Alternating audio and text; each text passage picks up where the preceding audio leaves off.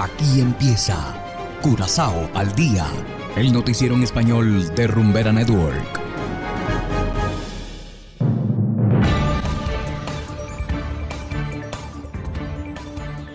Muy buenas tardes, estimados oyentes de Rumbera Network 107.9 FM y también para quienes nos escuchan a través de noticiascurazao.com. Hoy es martes 8 de marzo de 2022 Felicitamos a todas las mujeres en su día y pasamos directamente a leer los titulares. Ministro Seinche y cónsul estadounidense en conversaciones sobre estado de la aviación en Curazao.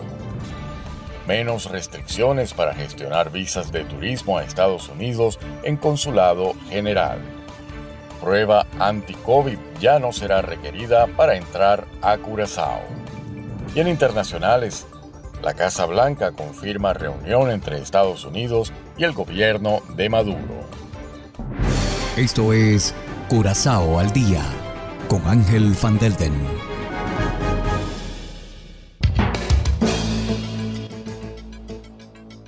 Empezamos con las noticias de interés local.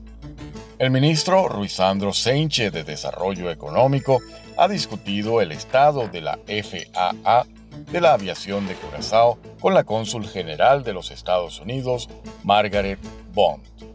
Este fue el primer encuentro entre el ministro y la cónsul. La Autoridad de Aviación Estadounidense, FAA, dictaminó a principios de 2012 que Curazao no cumple con todos los requisitos internacionales en el campo de la seguridad aérea por lo tanto, el sector de la aviación fue degradado de la categoría de seguridad 1 a la 2. Como resultado, las aerolíneas locales no pueden operar vuelos a los Estados Unidos con sus propios aviones. Durante el encuentro, Seinche conversó con Bond sobre los planes para volver a colocar el sector de la aviación en la próxima categoría y el papel que puede jugar la cónsul estadounidense en este asunto. Según el ministro, con la llegada de nuevos hoteles es importante que vengan más vuelos desde Estados Unidos. Y continuamos con la sede diplomática. El consulado de los Estados Unidos en Curazao confirmó a Noticias Curazao que los ciudadanos extranjeros ya no necesitan tener al menos 10 años de residencia en el Caribe holandés para poder solicitar la visa en dicha sede diplomática. Anteriormente, el servicio de visas estaba limitado solo para residentes con más de 10 años en alguna de las islas caribeñas del reino holandés. Con relación a esto, se recomienda ponerse en contacto con el Consulado de los Estados Unidos en Curazao. Y continuando con las noticias, a partir del próximo 10 de marzo no será necesario que los viajeros presenten una prueba PCR negativa para poder viajar a Curazao. Así lo anunció ayer el gobierno de la isla. El formulario digital PLC disponible en dcardcurazao.com sigue siendo un requisito para entrar al país. Y hacemos una breve pausa y enseguida regresamos con más de Curazao al día. Curazao se mueve con 107.9. Emma me escribió y me dijo a mí que le gustaban todas mis canciones. Y yo le dije, ay Dios mío. Rumbera Network. Llega a activar tu primer sentido. Tírame lo cambio pa' que vea cómo acelero. Antes se ha chofer lo de nosotros pasajero. A perderlo todo está dispuesto. Sentido que te atrapa el sentido de la rumba y el entretenimiento.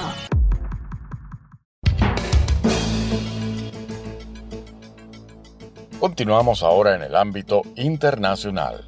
La Casa Blanca confirma que una delegación viajó hasta Venezuela para reunirse con el gobierno de Nicolás Maduro.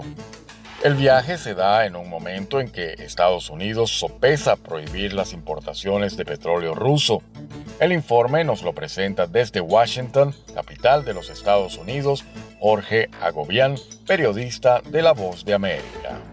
Adelante.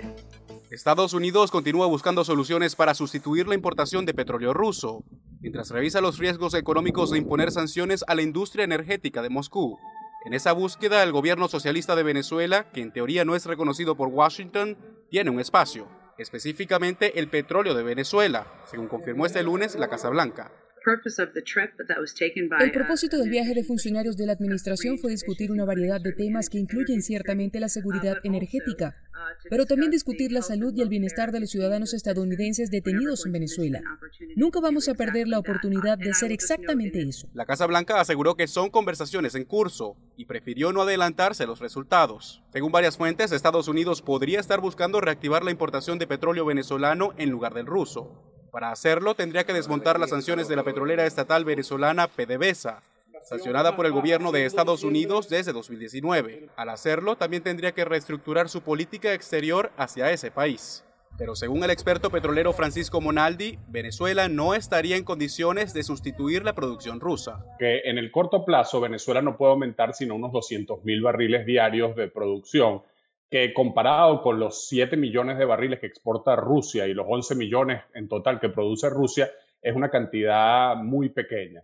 Legisladores republicanos como Marco Rubio han criticado una posible apertura de negocio con el gobierno de Venezuela, así como Irán y Arabia Saudita, y argumentan que Estados Unidos puede reemplazar fácilmente el petróleo ruso con producción interna. Bonaldi no dudó de la capacidad estadounidense que yo estimo que podría aumentar eh, eh, más o menos un millón de barriles diarios de producción a lo largo del año, pero eso requiere tiempo. La Casa Blanca asegura que evalúa todas las opciones para, en el supuesto de restringir la importación de petróleo ruso, no afectar el mercado y el costo del combustible.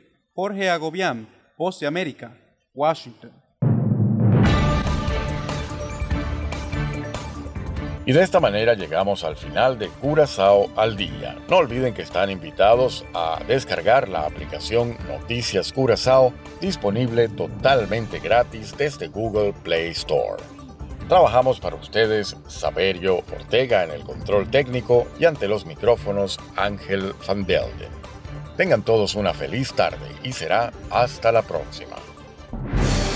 Aquí termina Curazao al Día el noticiero en español de Rumbera Network, 107.9 FM.